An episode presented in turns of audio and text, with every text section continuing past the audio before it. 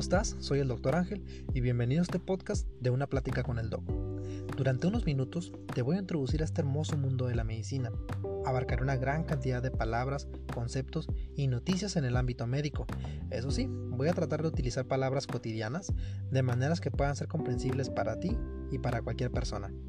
Además, estaré compartiendo mis experiencias y anécdotas durante mi camino en esta formación como médico.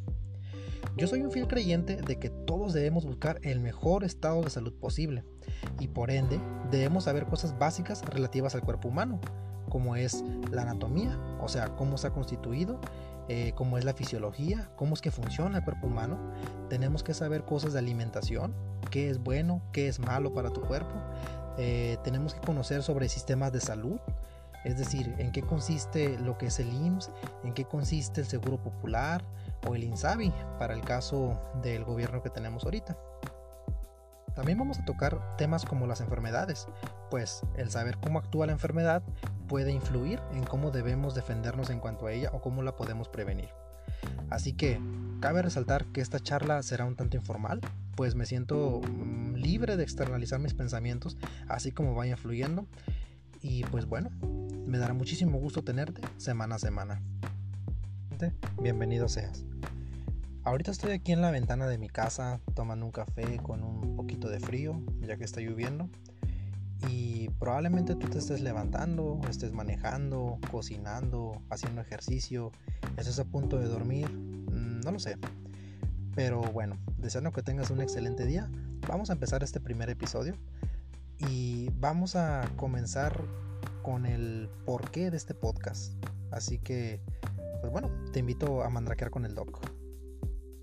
Entonces, como ya mencioné, mi nombre es Ángel. Actualmente soy médico pasante. Y déjame platicarte un poco de dónde sale esta idea de realizar un podcast y por qué. Básicamente me ha tocado platicar con pacientes o escuchar a gente conversar y me doy cuenta de que muchos no tienen ni idea, así, ni una idea súper básica de lo que es, por ejemplo, el correcto lavado de manos, ahorita para el caso de la pandemia, de lo que es el BPH, las vacunas, si estas sirven o no, eh, cuál es el verdadero objetivo de utilizar el cubrebocas. Eh, el caso, por ejemplo, de la novela donde salen unos médicos, serie más bien, donde salen unos médicos que hablan de la diabetes y su supuesta segregación de la insulina por parte del hígado. O sea, si de por sí estos programas cuentan con una gran audiencia y la gente desconoce sobre estos temas, pues el brindar información que no sea correcta impacta negativamente sobre el conocimiento de estas personas, ya que están aprendiendo de ello. Hay muchos ejemplos como estos, por poner un contexto y ejemplo a la vez de lo importante que es esto y citando los ejemplos que ahorita mencioné, hazte tú mismo la pregunta, ¿sabes qué significan las siglas del BPH? ¿Sabes cómo era el mundo antes y después de la vacuna? ¿Por qué las mascarillas hechas de tela no te protegen contra el COVID? Volviendo a lo de la pandemia. O sea, hay muchas dudas que, que pudieran surgir de aquí. Entonces, yo creo que el problema viene por una sobresaturación de información tanto en las redes sociales, el internet, noticias amarillistas, la televisión, etc.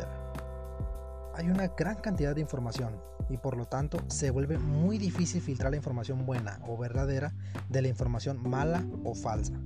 Sumándole a esto el hecho de que cuando una persona va a consulta, ya sea a la clínica, al hospital o una farmacia, el médico casi siempre utiliza terminología médica avanzada para explicar el padecimiento. Esto, en vez de ayudar, empeora completamente la situación, pues el paciente se va con la fe ciega de que se curará con lo que le recetó, pero desconoce cuál era el origen de su problema. Por otro lado, el médico puede sugerir no utilizar un medicamento o limitarse a utilizar medicamentos que mejoren nada más los síntomas, o sea, medicamentos sintomáticos. Eh, cuando se trata, por ejemplo, de un resfriado común. Y el paciente, al no conocer cosas básicas sobre esto, puede estar inconforme con el, con el trato que le dio el médico. Entonces, eh, estos puntos son muy importantes. Todo esto es del lado del emisor, o sea, de los medios de comunicación, del personal de salud. Pero ¿qué hay contigo? Yo sé que da flojera, o sea, investigar sobre tu padecimiento. ¿Para qué? Si ya te vio el médico, ¿no? Investigar palabras o dudas que surjan, pues ¿para qué, no? O sea, creemos que esto eh, no nos compete o que simplemente es irrelevante o que toma relevancia solamente cuando te sientes mal y pues en ese momento quieres averiguar qué es lo que te está pasando, ¿no? Eh, pero pues no, ¿no? Se trata realmente de tu salud y más cuando son cosas recurrentes, o sea, como el resfriado común, el dolor de estómago, o sea, son cosas que ocurren muy cotidianamente a lo largo de nuestra vida y que aunque nos pasa una sola vez, es muy probable que nos vuelva a suceder. Entonces tenemos que conocer sobre esto.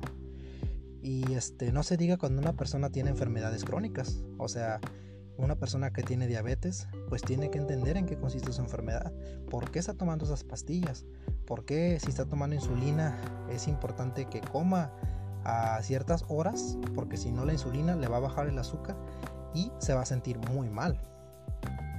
Así que pues hay algo por ahí que tienes que saber, ¿no? Entonces, pues de ahí viene el origen de este podcast, ¿no? Pero ¿por qué necesariamente un podcast? ¿Por qué no abrí un canal de YouTube? ¿Por qué no utilicé algún otro medio de comunicación? ¿Por qué no simplemente hice un post de externalizando mi pensamiento? Bueno, sinceramente no creo que vaya a haber gente que busquen temas así en YouTube. Y menos si están en casa acostados, tentados a ver series o tentados a perderse por redes sociales. Entonces, la ventaja de que exista esta plataforma de podcast, o la ventaja que yo encontré, es que puedo transmitir mi mensaje mientras tú haces cualquier otra cosa de manera automática. Es decir, puedes estar manejando, bañándote, lavando trastes o haciendo cualquier otro que hacer, ejercicio. Hay varias situaciones y mientras yo puedo estar teniendo esta charla contigo, por lo que estás aprendiendo algo relativo a lo que es la medicina.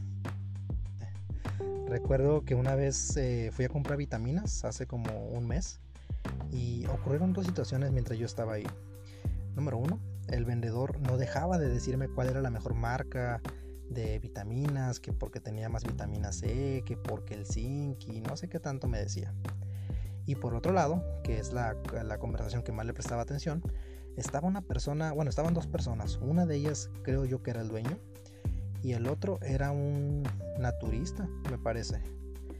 Eh, el caso es que estaban hablando del BPH, eso sí, claro, entendí. El hecho de, de hecho, por el BPH fue que di el ejemplo hace ratito, me, me acordé de esa escena, ¿no?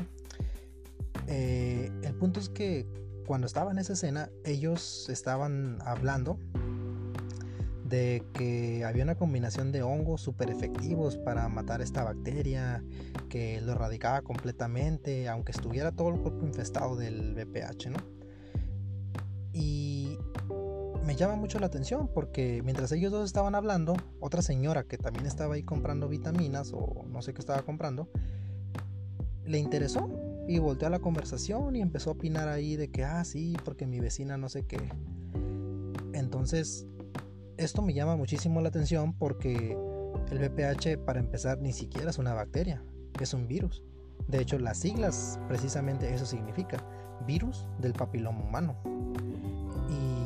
Fuera del subtipo que pueda generar barrugas, hay varios subtipos que infectan y se quedan ahí en el tejido, ya sea en los genitales de la mujer o en los genitales del hombre. En el caso del hombre puede quedar como un virus, eh, el hombre puede quedar como portador y el virus puede no generarle ningún síntoma. Nada más está aportando la enfermedad y la puede contagiar a los demás. Y la mujer, por otro lado, puede quedar como portadora, pero en ella sí puede aumentar el riesgo de que pueda generar cáncer, cáncer cervicuterino. Claro, entonces si tomamos en cuenta esta situación, pues el hongo que estaban comercializando, pues no le hará completamente pues, nada y ni hablar de que no hay infección en todo el cuerpo, es un virus que se aloja de manera local.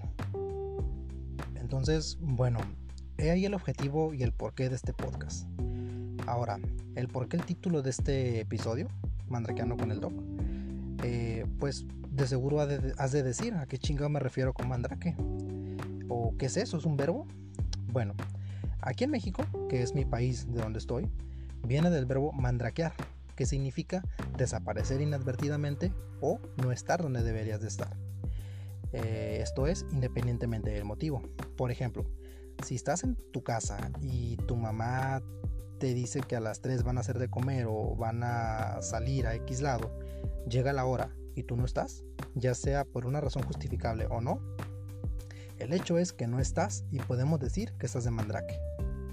También nosotros como médicos, que es donde utilizamos esta palabra, cuando estaba en el internado, por ejemplo, y yo me iba del servicio, ya sea que me fuera a la tienda, que fuera a la mipera, que es el cuarto donde descansan los internos, eh, o que me fuese simplemente a perder en el hospital porque no tenía pendientes o porque estaba eh, de posguardia. Entonces, fuera donde fuera, decimos que yo estoy de mandrake, o sea, estaba desaparecido del lugar donde debería estar.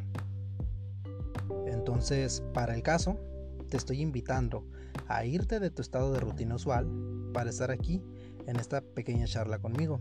O sea, que estés de mandrake con el doc.